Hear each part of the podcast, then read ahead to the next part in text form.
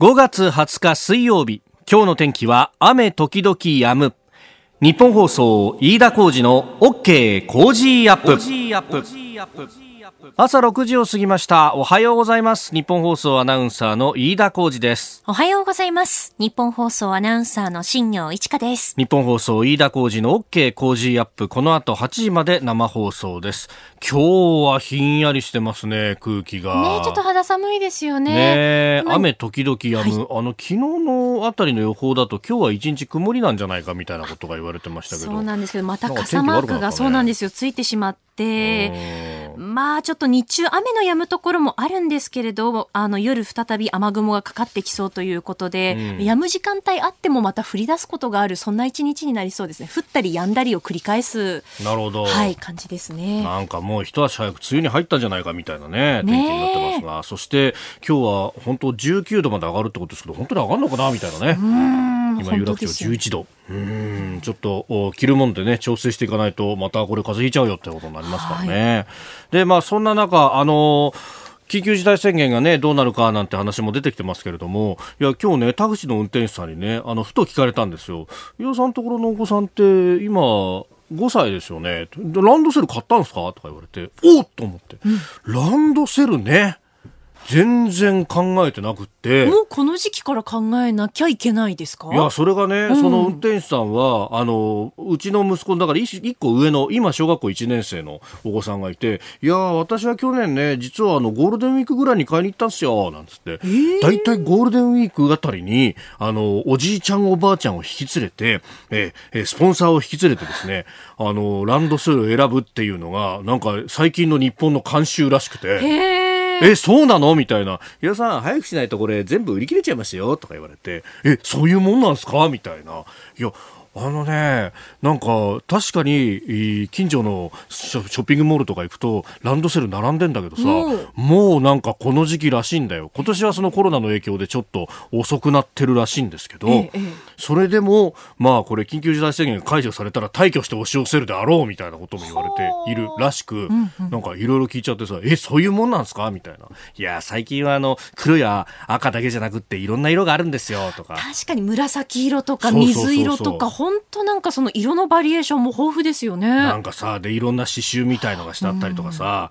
いやー、なんか変わったなと思うんだけど、で、それでさ、あの、そんなことを話しながら、今朝、えー、会社についてですね、えー、新聞を広げると、お9月入学って話があってそうですね。で9月入学っていうとね今年の9月のイメージばっかり私あったんですよ。あのニュースやってながら全然 あの不勉強で申し訳ないですが。そしたらまあそれもそうなんだけど問題はさらに来年のおじゃあ4月入学をどうすんだみたいな話に今言ってて来年のお4月入学をスキップして9月にするのかでその9月にするときにスキップした分のですね人たちみんなあのえーだから、あの、来年の4月から9月までの、まあ、本当だったら年長さんみたいな人も含めて、えー、9月に入学させちゃうかどうすんだみたいな話が出てて、あれ、ちょっと待てよって。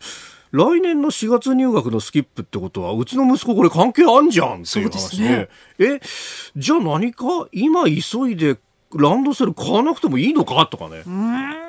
いやそしたら、まあ、みんな買うだろうからうんそしたらじゃあ来年の正月あたりに3割引きぐらいで買えたらいいのかなとか思ったりとかですね、ええいろんな川山用ばかりをしてるんですがいやこれニュース一言じゃねえなっていう、ね、ええあの毎日ニュースやってながらですねお前一言だったんかっていう話なんですがいやにわかにこの9月入学っていうのもね、ええいやでもあの半年ずれちゃったら本当うちどうしよういや保育園どうすんのとかいろんなことがね。そうそうですね。なんかどんどんリアルに考えてきて今日そうなんですよ。あのオープニングの前からですねなんかいろんなこと考えながらぼーっとしてたらあの本番30秒前までずっと悩んでたっていうですね、えーえー、ちょっとどうどうしようかなうちどうするみたいなあったら教えてくださいねちょっと一緒に悩んでいきましょうさあ、最新ニュースピックアップいたします。スタジオ長官各紙入ってまいりました。緊急事態宣言の行方というところ一面トップのところが多いですね、えー、読売毎日そして産経が一面トップですが、えー、関西の解除有力ということです、まあ、あの直近1週間の人口10万人あたりの感染者数を見ると関西圏は、えー、2府1県ですね。大阪、京都、兵庫を合わせても、えー、0.23人ということで0.5人が、まあ、大体一つの目安と言われていたものをきちんとクリアしてるぞというところで、えー、一面からあ展開をしております一方で、えー、首都圏は全体で見ると0.66人と東京、神奈川が基準満たさず埼玉、千葉は、えー、基準満たしているというところで、まあ、その辺ね、えー、判断が分かれるというところです、まあ、今日この後7時台コメンテーター今日は佐々木俊直さんですけれどもね、えー、スクープアップのゾーン7時40分過ぎでこの緊急事態宣言の解除の行方というところ、まあ、その先経済への影響なども含めて、えー、お話を聞いていこうと思っております。まあさあそんな中ですが、えー、気になるニュースとしてはですね朝日新聞今日の一面トップなんですが、えー、最新ミサイル性能漏洩かとあの三菱電機があサイバー攻撃を受けてで、えー、ミサイルに関しての性能要求事項というものが、えー、漏洩した可能性が高いということが言われております。まあ、これあのえー、最新兵器こういうのを作りたいんだよねっていうのを、まあ、資料をですね、えー、防衛装備庁側が三菱電機を含む複数の防衛産業、まあ、会社に貸し出したと。で、えー、それをまあ各社がまあ見ながらですね、うちはこういうものできますみたいなこうプレゼンをするわけですけれども、その、えー、性能要求事項というものが、えー、サイバー攻撃によって、えー、漏れ出た可能性が高いと。で、えー、それがどういったところから出たものだったのかというのを、政府の、まあ、このサイバー攻撃に関する各部局ですね、防衛警察、公安関係者が2月に密かに集まった勉強会では、この三菱電機へのサイバー攻撃がテーマで、で、えー、どうやら中国軍の部隊と連携して軍の指揮下にあるんじゃないか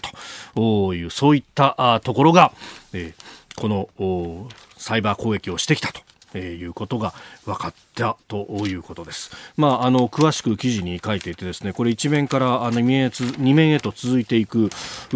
結構骨太な、えー、特集が組まれております。え、えー、昨日とは打って変わってこれを一面トップから大展開というのはすごいなと。お朝日新聞さすがだなという感じがすごくするんですけれども、まあ、一方でですねあの問題の部分もきちんと指摘していて、えー、特にここが私肝だなと思うんですけれども法的に課題国際ルールなというこれ2面の方のサブの見出しで書いてあるんですけれどもあの、えー、このサイバー攻撃をですね法的にどう整理するかという問題があって、えーまあ、サイバー攻撃ってものには平時と有事に差がないと。で、えー、攻撃をされた時に、まあ、それが、あの、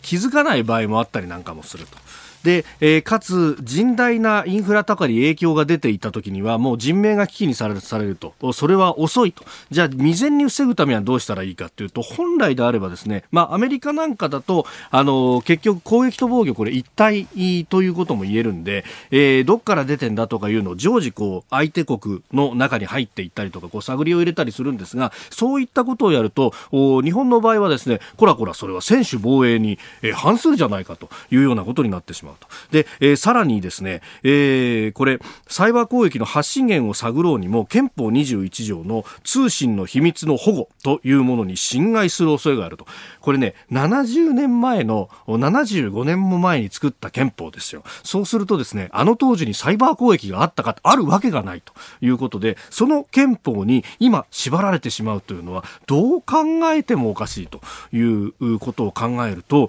これ、あの、朝日新聞なかなか、あの、どちらかというと憲法を守ろうと変え、変えさすなっていうのが、えー、主張の一つでもある朝日新聞が、まあ、やんわりとですけれども、こういった問題提起するっていうのは非常に重要だなと思います。まあ、こういったところからもですね、70年も憲法をほったらかしにしていいのかっていう議論を、本当は、えー、しなきゃいけないと。で、あの、これ、日米連携にも問題が出てくると。まあ、アメリカは当然ですね、あの、同じことを、アメリカ軍がやってるのと同じことを求めるというか、それやんなかったら日本のインフラが破壊されちゃうぞっていうのを危惧するわけです。ところが日本は、いやいや、うち憲憲法がありますからできないんですって、いや、お前憲法と日本国民の命と日米同盟とどっちが大事なんだよっていう。当然そういう話になっていくと、ええー、まあ、この辺有事になってから議論したんじゃ全く遅いので、まあ、コロナの中ではありますけれどもこういったこともやっていかなきゃいけないんじゃないかというふうに思います。あなたの声を届けますリスナーズオピニオンニュースについてのご意見をお待ちしております、えー、今朝のコメンテーターはジャーナリスト佐々木俊直さんです、えー、取り上げるニュースですがまずは日銀が22日臨時の金融政策決定会合を開催と。まああコロナで、えー、落ち込んだ経済どう立て直していくかというあたりの話ですね、えー、それから WHO 世界保健機関の総会、えー、そしてソニーがですね来年4月にソニーグループに商業称号を変更と。えー、それからソニー銀行などもこの金融の部門も完全に傘下に入れるというようなことも出てきております、えー、そして外交青書さらに緊急事態宣言の行方というところも聞いていきましょうランドセル、いろいろいただきますね。ありがとうございます。もうあの、ツイッター見るとですね、画像付きで、阪神タイガースランドセルがありますよとか、えー、あとはレクサスがランドセル出してますよとか、すっげえ高い15万ぐらいするやつとかね。あと、なんだ、えー、相鉄線のデザインのランドセルがありますよとか、すごい。電車デザインとかもあるらしいですが、えー、メールいただいてます。ラジオネーム、明太子さんは、あ三鷹市53歳会社員の女性。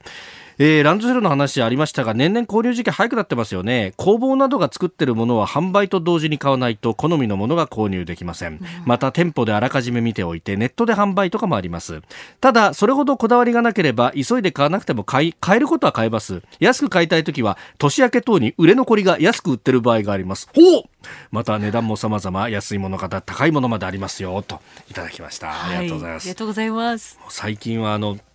子供がさ、ね、あのいろんな、そういうこと、ドラえもんとか見てるんだけどさ、うんうん、そうすると必ずランドセルの CM がここのところは。流れますね。天使の羽がすごいよね。すごいですよね、天使の羽は。俺、あの、ひろみちお兄さんのイメージがあったんだけどさ、最近は松岡修造さんがやってて、そうなんですよね。天使のコスプレをしてるっていう。いいのか、これでみたいな。ちょっと前はあの、大悟さんが翼を生やしてまた天使の羽やってましたけどね。私、子供の頃はカルチャンランドセルっていうのが優勢だったんだけど、知らないですかねカルチャンランド知らない。セルは聞いたことあるんですけど、天使の羽が結構印象深くて。俺もカルチャンランドセル背負ってたような気がするんだけどな。やっぱり時代によっていろいろありますな。すね、ありがとうございます。アドバイスいただきまして。さあ、7時台はコメンテーターの方々とニュースを掘り下げます。今朝のコメンテーターは、ジャーナリスト、佐々木俊直さん、リモートでのご出演です。佐々木さん、おはようございます。おはようございます。よろしくお願いいたします。いやもうなんかこれリモートがすっかりね、定番という感じになってきましたね。もうね、うん、家からもう、電車乗って出かけたくないっていう人が最近増えてるみたいです そうですよね。もうぎゅうぎゅうの満員電車なんてありえないというような。え、佐々木さんももう基本的にはずっとお家にいらっしゃるって感じですか？ほとんど家にいますね。朝ランニングにするとき以外は。あ、なるほど、なるほど。やっぱそうですよね。そのぐらいなんか用事作って出ないと本当に家出なくなりますもんね。いや、もうね、運動不足が本当ひどくて、ランニングだけじゃ足りないんで、買い物行くときもなるべく遠くのスーパーに歩いていくようにしてます。なるほど。今日も一つよろしくお願いします。お願いします。はい、よろしくお願いします。ここで、ポッドキャスト YouTube でお聞きのあなたにお知らせです。ラジオの日本放送飯田浩司の OK 工事アップではお聞きのあなたからのニュースや番組についてのご意見そして新型コロナウイルスについてお仕事への影響生活の変化政府の対応へのご意見などぜひメールツイッターでお寄せください。番組で紹介いたします。海外でお聞きのあなたそして関東以外の地域でお聞きのあなたメッセージ情報もお寄せください。よろしくお願いします。7時台はコメンテーターの方々とニュースを掘り下げます。では最初のニュースこちらです。日銀が22日に臨時の金融政策決定会合を開催。日本銀行は昨日臨時の金融政策決定会合を22日に開催すると発表しました。新型コロナウイルスの感染拡大で中小企業の資金繰りが悪化している現状を踏まえ新たな資金供給制度について話し合います。えー、22日の午前9時からというふうに日程が発表されております今週の金曜日、えー、臨時のこの金融政策決定会合の開催事前に公表するというのは異例だということですあそんだけメッセージを発信しなきゃって話になってるんだと思いますよね。まあこれ、ええ、うん。はい。あの、知り合いのスタートアップで広告系の会社の経営者と数日前に話したんですけど、本当にね、はい、もうお金がなくなっていて、ええ広告の案件もね、落ちてしまってですね、売り上げが立たず、もう4月には倒産するかと思ったんだけど、はい、あの、日本政策金融公庫とか、実質無利子無担保融資とかやってますよね。あれを申し込んだら、速攻で降りてですね。おっていう。よかったまあだからね、そうなんですよ。政策金融公庫以外にも、ほら、民間の金融機関からも無利子でお金借りるスキームができてたりとか、うんあと、融資だけじゃなくてですね、あのー、自民党のプロジェクトチームが、はい、えー、っと、間接金融じゃなくて直接金融ですよね。うん、ファンド、新型コロナ危機克服ファンドってい。うのを作って、ファンドを作って。そこから要するに投資を、送り込む人みたいな話もできたりとかね、いろんなことやってますよね。今日ね、日本経済新聞が一面トップで伝えているのが、その中小企業にも資本注入と、ファンド、官民でファンドを立ち上げてという形、まあ、スピード感ですよね、ね。結局ね。うん今の状況だと本当にね、この直接金融、間接金融でどんどんお金を送り込むっていうのはすごい重要なのかなと。ただ、言えるのはね、これって本当にもう緊急の輸血でしかないので、はい、全然売り上げが立たない状況の会社がいっぱいあって、そうするといくらお金注入しても、まあ、ただ、ね、延命されてるだけで、その先が見通しが立たないっていう状況でもあるんですよね。だから金融政策でやっぱり限界があって、この先にどうやってその財政出動なり、もしくは消費減税みたいなね、政策で、えー、どうやって景気浮揚、ね、消費を、えー、活性化させるかっていう、そこの課題が次にやってくるんじゃないのかなっていう。で、そこがね、今のところ日本政府、安倍政権の対応に一番足りないところで、はい、ね、どうしたら消費が活性化するんですかっていうのは、もう一回、麻生さんにね、ちょっと聞いてみたいところですよね。まあ、これね、あの、景気を浮揚させてっていうところの話をしようとすると、いや、財源がと。いうようなところがすぐにこう出てきて結局なんかあの中途半端な形、えー、財政の規模もそんなに大きくないものになってしまうとまあこれずっと繰り返されてきましたよね。うん、で毎回毎回言ってて、みんな自民党、安倍政権に要望するんだけど、なかなかそこが受け入れられないと。だから今回、ほら、安倍政権のあの内閣支持率もすぐ落ちてるじゃないですか。そうですね。うん。ね、これなんかね、まあ一部で、あの例の警察警察庁法改正の話じゃないかって言ってる人もいるけど、僕、どっちかというとそれじゃなくて、この一連の財政政策ね、に対する不満っていうのが結構してるところの方が大きいんじゃないかなっても思うんですよね。うんまあ、今までその消極的であっても支持をしていたのは、まあ、なんとか経済がとか雇用も良かったみたいなのがあったからだと、うん、まさにそのご指摘の通り、その裏返しが来てるわけですよね。そうなんです。もうやっぱりなんといってもそういう空中戦憲法とかね、安全保障とか、検察庁とかね、そういう話じゃなくて、やっぱり明日の生活、経済だよねっていうところが、まあ、なんだろう、その政治の中心であるっていうことをね、もう一回我々は、えー、捉え直した方がいいんじゃないかなと思いますよ、本当に。えー、まずは日銀の金融政策決定会合の話からあこの足元の経済についてお話をいただきましたおはようニュースネットワーク。この時間取り上げるニュースはこちらです。WHO 総会新型コロナの対応について独自調査の独立調査の実施を決議。WHO 世界保健機関の年次総会は19日新型コロナウイルス感染症への対応について独立した検証作業の実施を WHO に求める決議案を採択しました。今回の年次総会ではアメリカが初動対応について WHO を批判。中国の対応についても非難を強めていて米中対立の図式が浮き彫りとなっております。えー、2日間の日程でオンライン形式で年次総会が行われまして日本時間の深夜に、えー、終了したというところです。まあ、アメリカがね、中国に対して批判を強めております。まあ、資金の拠出、恒久停止って言うと、すごい大変そうな話に見えるんですけど、実はね、そんなに金額、これ大きくなくて、WHO って年間予算総額6000億円ぐらいなんですよね。そうなんだ、ね、からアメリカが、うん、アメリカが出してるのは15% 900億円。15%、900億円ぐらいと、もともとが。そうですね。安倍アベノマスクの当初予算額2倍ぐらい。アベノマスクにに確かに2倍ぐらいと。うん枚分ぐらいですかね。はい。だからそう考えるとね、別にアメリカ側はやらなくても、他の国でればできるぐらいの金額でしかないわけですよ。だからまあ、これはね、その WHO 存亡の危機っていうよりは、結局、こういう国連とかね、その WHO みたいな国際社会の秩序を誰が守るのかっていうところの綱の引き合いになりつつあるのかな。アメリカはだからもともともうトランプになってからずっとその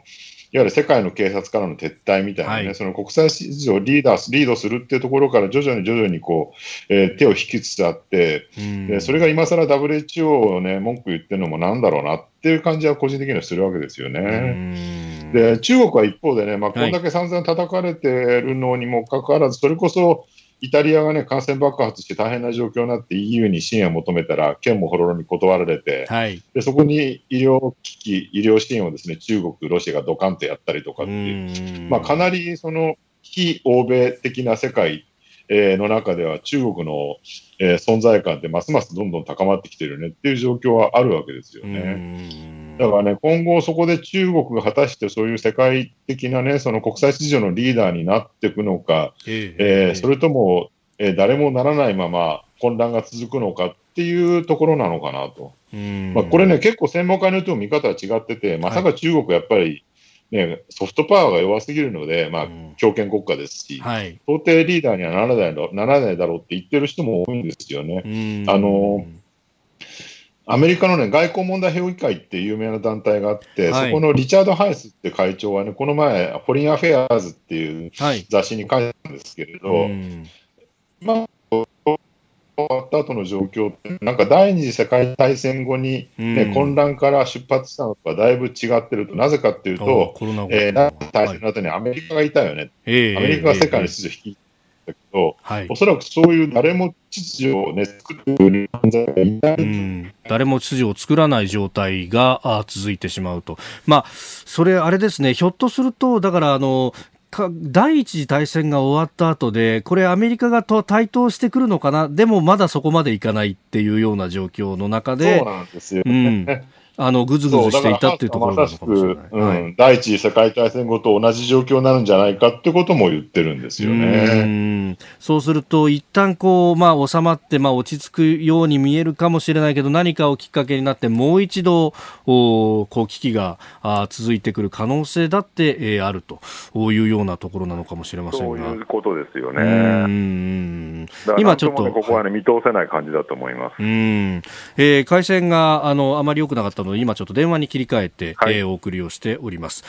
まあ、これ、あの一方でその中国、まあ、この新型コロナウイルスが中国、武漢発祥であることはおそらく間違いないだろうと、でそれがどういった形でこう蔓延していったかとか、えー、どうして抑え込めなかったんだみたいなところの検証、まあ、それを、まあ、アメリカはじめ、まあ、西側の諸国は求めているというところ、そういうことですよね、うん、透明性のある形でやりたい、うん、まあ、中国はやっぱ相変わらず情報が出てこないので、はい、どこまで今のところ感染者がいたのかとかね、その死者がどのぐらいいたのかも、実ははっきりしないところが。あるのは間違いない、うん、でも一方でね、なんかこれ、まあ、要するに中国発祥なのに、どっちかというと、もはや中国を抑え込んで、欧米で、ね、ものすごい死者も感染者も出てるっていう状況の中で、中国に対する反発もすんごい高まってるってなるんですよね。えー、実際それに引きずられた形でアジア人がもう欧米に行くとね、差別されて石投げられるみたいなことが起きてしまってると。だからますますね、この東アジア、要するにコロナを抑え込んでいる東アジア諸国と、はい、えー、欧米との間の亀裂がさらに広がるっていうのも長い目で見ると起きるのかなって感じもしますよね。うん。まあ、その中で日本がどうこうスタンスを取っていくかというところっていうのは、まあ、そうなんです。台湾とか、ね、東アジア的な儒教国家軍の中で日本は唯一どちらかというとリベラルリベラルな、ね、欧米のえー、横に並んでる感じだったと、はい、でそこはね、やっぱ立ち位置としてあの韓国やあるいはそのシンガポール、えー、中国なんかとはちょっと違うところなわけですよね。だそこで東アジア的な秩序の中でわれわれは生きていくのか、それとも欧米にまだついていくのかみたいな、えー、ところも岐路になってるっていうのは言えるかなししれないですね。うんまあ、今までであれば、そこで、まあ、あの欧米的な民主主義で、えー、リベラル国際主義なこう秩序というもの、まあ、その価値観みたいなものを重視するというのがありましたけれども、どうなんですか、これやっぱりテクノロジーのこう発達によって、そういったものの価値観というものも相対化されていくんですかね？あの今回のコロナでね、結局、感染っていうか、その接触者の追跡とかですね、はい、コンタクトトレーシングって言われてますけど、えー、ある程度監視的なシステムを引き入れざるを得ないって方向にだんだん切り替わってきていて、で欧米なんかもそういうシステムを作りつつあるわけですよね。はい。そうするとなんかねその、そもそも人々の自由が中心であって、うん、えー、監視するのはけしからんと、国家というのはそういうものではないっていう考え方自体がちょっと揺らぎつつあるっていう現状がある、そうすると、ね、ある程度、その国と国民の関係みたいなものも今回の機にですね少し変わらざるを得ないかなと。そうするとね、がぜなんかね、その監視システムによってコロナを封じ込んでるっていう意味においては、はい、えー、そのシンガポールやね、韓国や、あるいは台湾、中国のようなやり方の方が優位じゃないかっていう見方もね、で出てきちゃってるっていうのがあるんです。うんこれがここは、ね、非常に難しいところですよね。えー、それこそ、これが、その、コロナを抑え込むことだけを目的にして運用されればいいんだけど、それ以外の国家が国民を監視するみたいなところまでいくと、どうなんだっていうような議論にこれはなるわけですよね。そうなんですよね。あの、監視する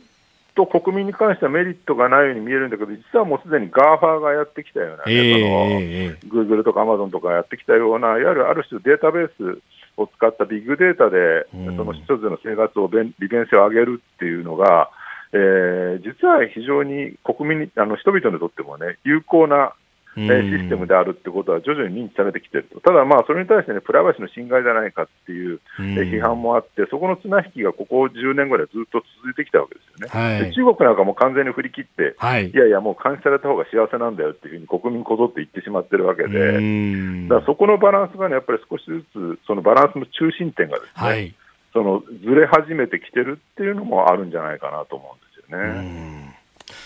さあでは続いて、えー、2つ目、えー、用意していたニュースですがソニーが来年の4月にソニーグループに商業称号を変更ということ、まあ、これがあの経済面などで、えー、結構大きく取り上げられております。であの金融の部門というのも本社の中に取り込んでというようなことも出てきましたがこれこのソニーの方針変更みたいなものっていうのは大きいんですか、うん、あのね、これも完全ソニーの完全復活というか、えー、プラットフォームとして一度びつつあるってことですよね、はい、今、ソニーを率いているのは、一つはあのイメージセンサーってスマホの部品です。はい、えー、まあ、高級スマホに搭載されているその質の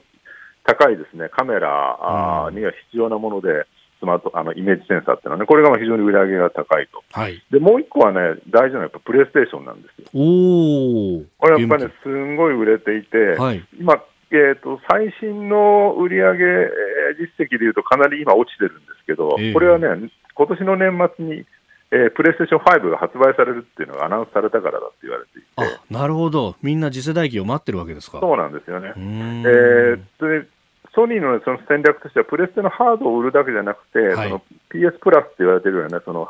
えソフトウェアのダウンロードとか含めた新しいそのエコシステムをきちんと作り上げる。なるほど。これがね、かなり功を奏していて、えー、なんだろう、 GAFA がやってきたようなプラットフォーム、うん、えー、広告だったりとか映像だったり、いろんなプラットフォームがありますけど、はい、ゲームのプラットフォームに関しては完全にこのソニーとあと任天堂ですよね。この2社がね、世界的な巨大プラットフォームを作り上げていると。えー、そのプラットフォーム戦略がうまくいったので、ここまで、えー、ソニーは、えー、やあの買ってきてるっていう状況なんですよね。なるほど。やっぱハードだけを作っていいものを作ればこれみんなが買ってくれるんだっていう時代ではもうないと。ない。で、そこで勝ち残ったのが日本の電気エレクトニクスではやっぱりソニーが一番であるっていう状況でですね、え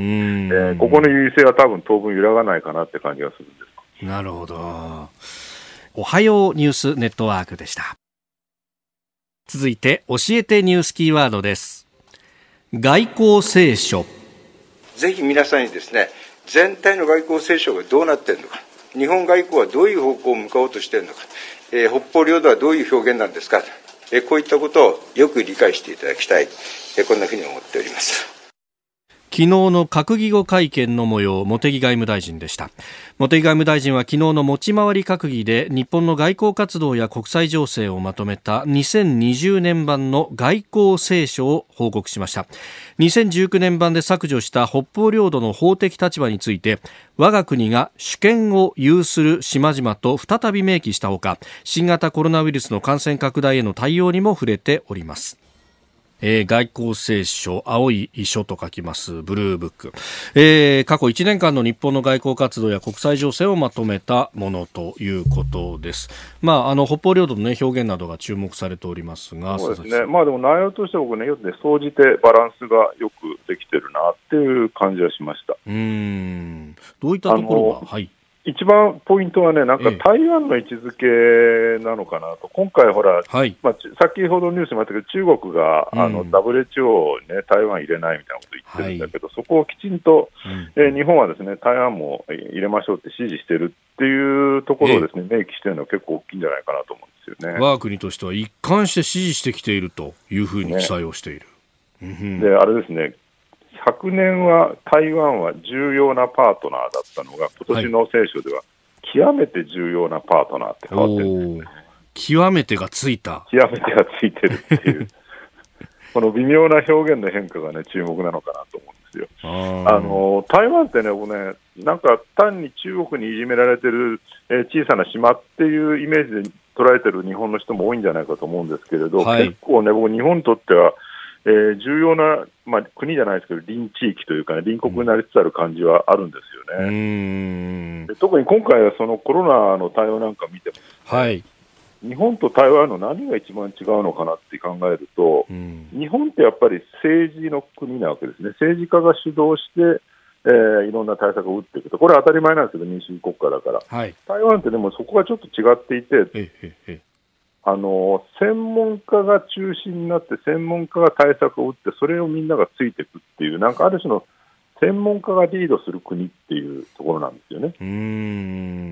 でこれはね、まあ、専門家ってでも別に民主主義で選ばれた政治家じゃないんだから、そんなものが率いていいのかっていう話もあるし、ある種こう、儒教的な考え方であるわけです、ね、はい、優秀な人が率いるんであれば、えー、その人が別に、えー、民主主義的に選ばれたかどうか関係ないよねっていう、まあ、中国のその官僚システムとちょっと似たようなところはあるわけなんですけれど、はい、ただ結果としての専門家の知見みたいなものがリードしている方が、えー、コロナ対策なんかうまくいってるよねっていうところがあり、なんかある意味ね、こう、なんだろうな、民主主義の限界みたいなところを超えたところにあるやり方を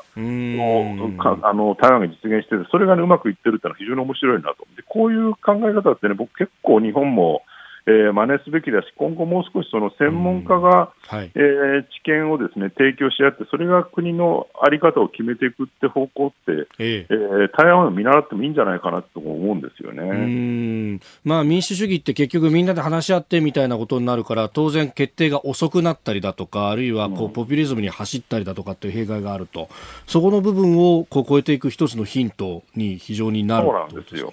だって外交なんてまさしくそうで、今回のその聖書でもですね、例えば、はい、えー、去年の聖書だと、ほら、えー、北方領土は日本に帰属する。うん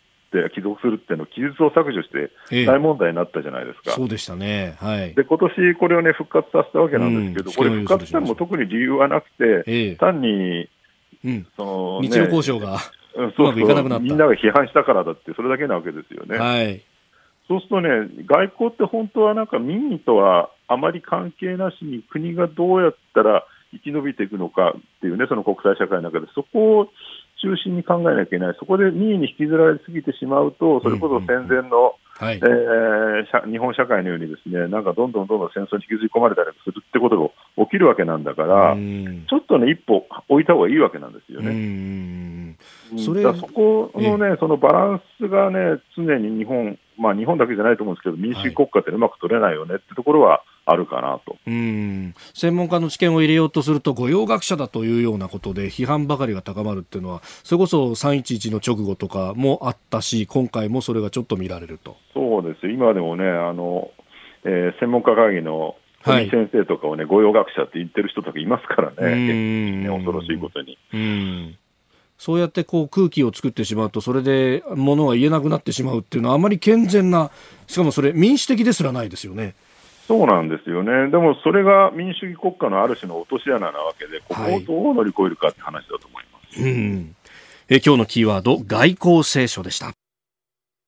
さあ、メール、ツイッター、ニュースについてもいろいろいただいてます。ラジオネーム、オレンジウサギさん、千葉桜市からいただきました。31歳の方。えー、明日、緊急事態宣言が前倒して解除されるかという話ですが、まあ、1都3県はまだなんだろうなという空気を感じています。えー、都内では飲食店や接客業が自粛期間を超えて営業し始めたり、自粛の限界も感じます。えー、千葉県は感染者も少なくなって、桜市は感染発生しばらく聞いてません。えー、でも近所のお店はまだまだ自粛続けてます。えー、自分の街の強さと安心感を感じましたマスクも薬局やスーパーで見かけるようになりましたしみんなの努力がいい方向に向かうことを期待したいと思いますと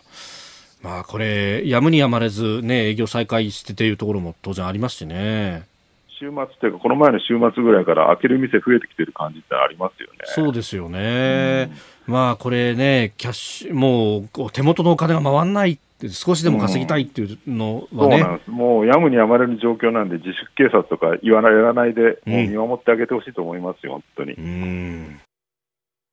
続いて、ここだけニューススクープアップです。この時間、最後のニュースを、スクープアップ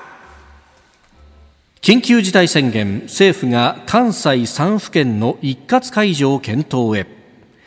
政府は新型コロナウイルス特別措置法に基づく緊急事態宣言が継続されている8つの都道府県について京都、大阪、兵庫の関西3府県を一括解除する検討に入りました。政府は21日に解除か継続かを判断する予定です。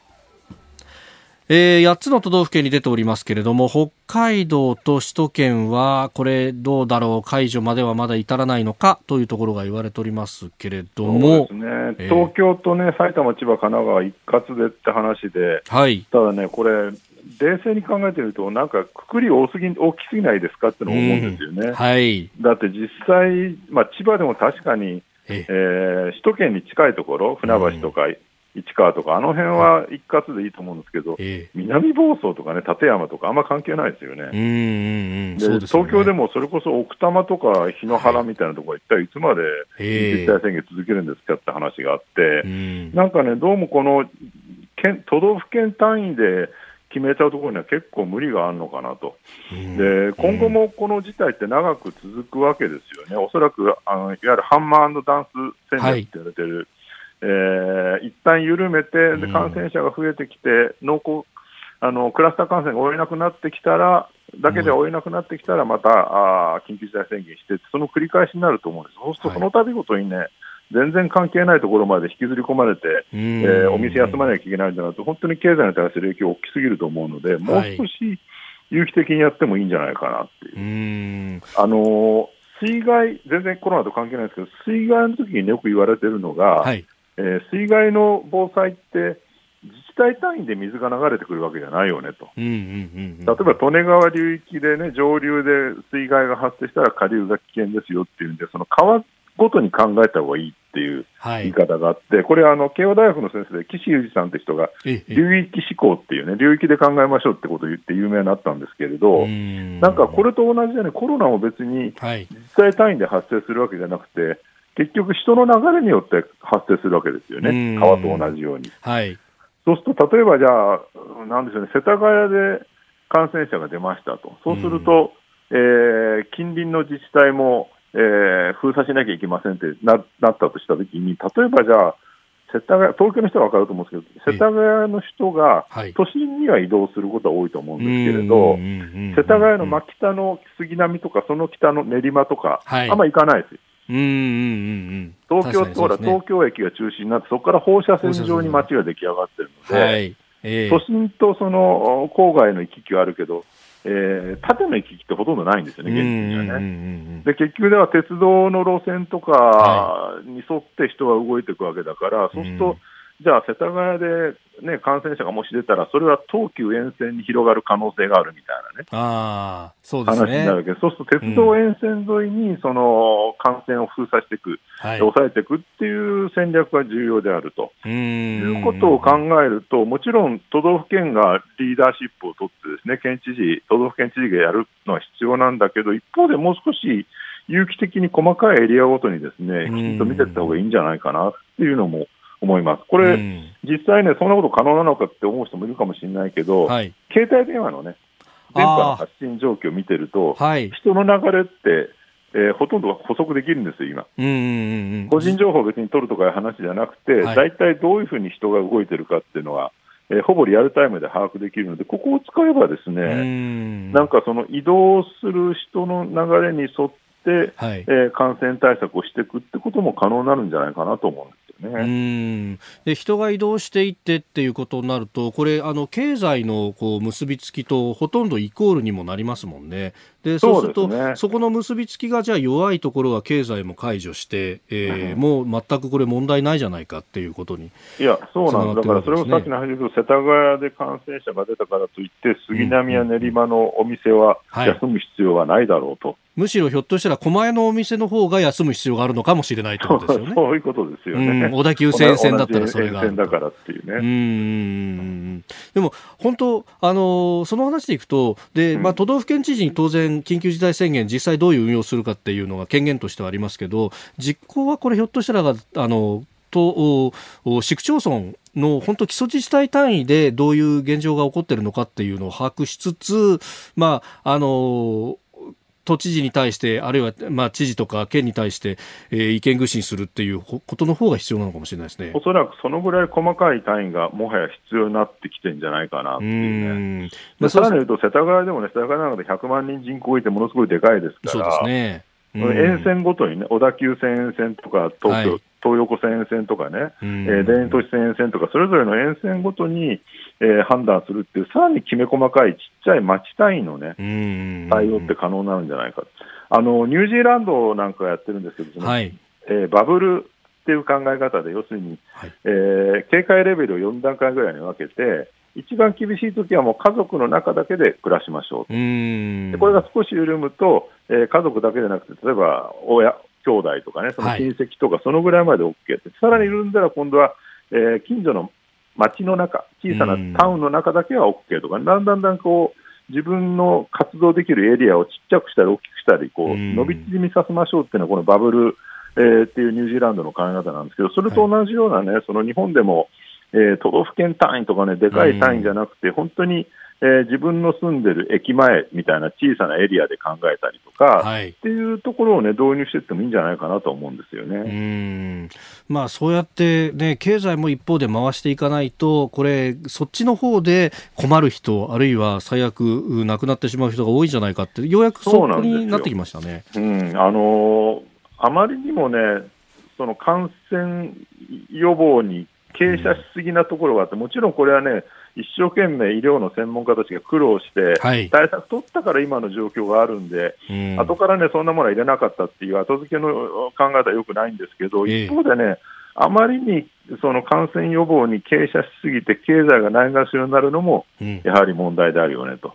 えー、先日ね、あの海外の記事を読んでたらね、はい、これはもうポリティカルコネクトですね、なくて、うんサニタリーコネクトのやつだと。お衛生。中心主義になりすぎてて、なるほど。経済無視されすぎてるのってね、指摘されてる記事があって、まあそういうところはあるかなっていう。だから、次の段階、やっぱりね、ここまでもうね、東京でもほら、一桁台まで落ちてきてますから、どうやって経済を起こすのかっていう、はい、えー、そこのバランスがすごい重要になってきたのは間違いないです政府の諮問委員会に経済の専門家が入ったっていうのは、本来はそこをこそ期待されているはずなんですよね。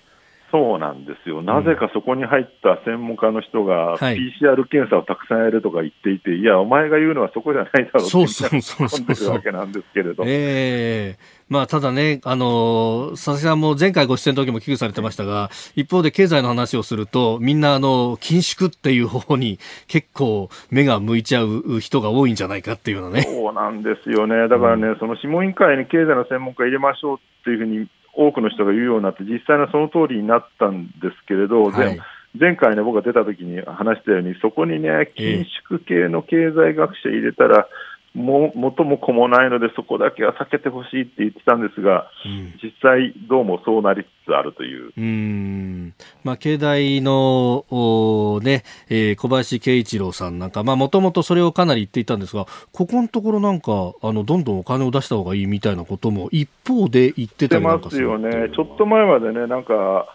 えー、消費税は20%にせよとか、はい、なんか最後は50%まで上げなきゃいけないとか、なんかかなり過激な緊縮系のことをおっしゃってたようなんですけど、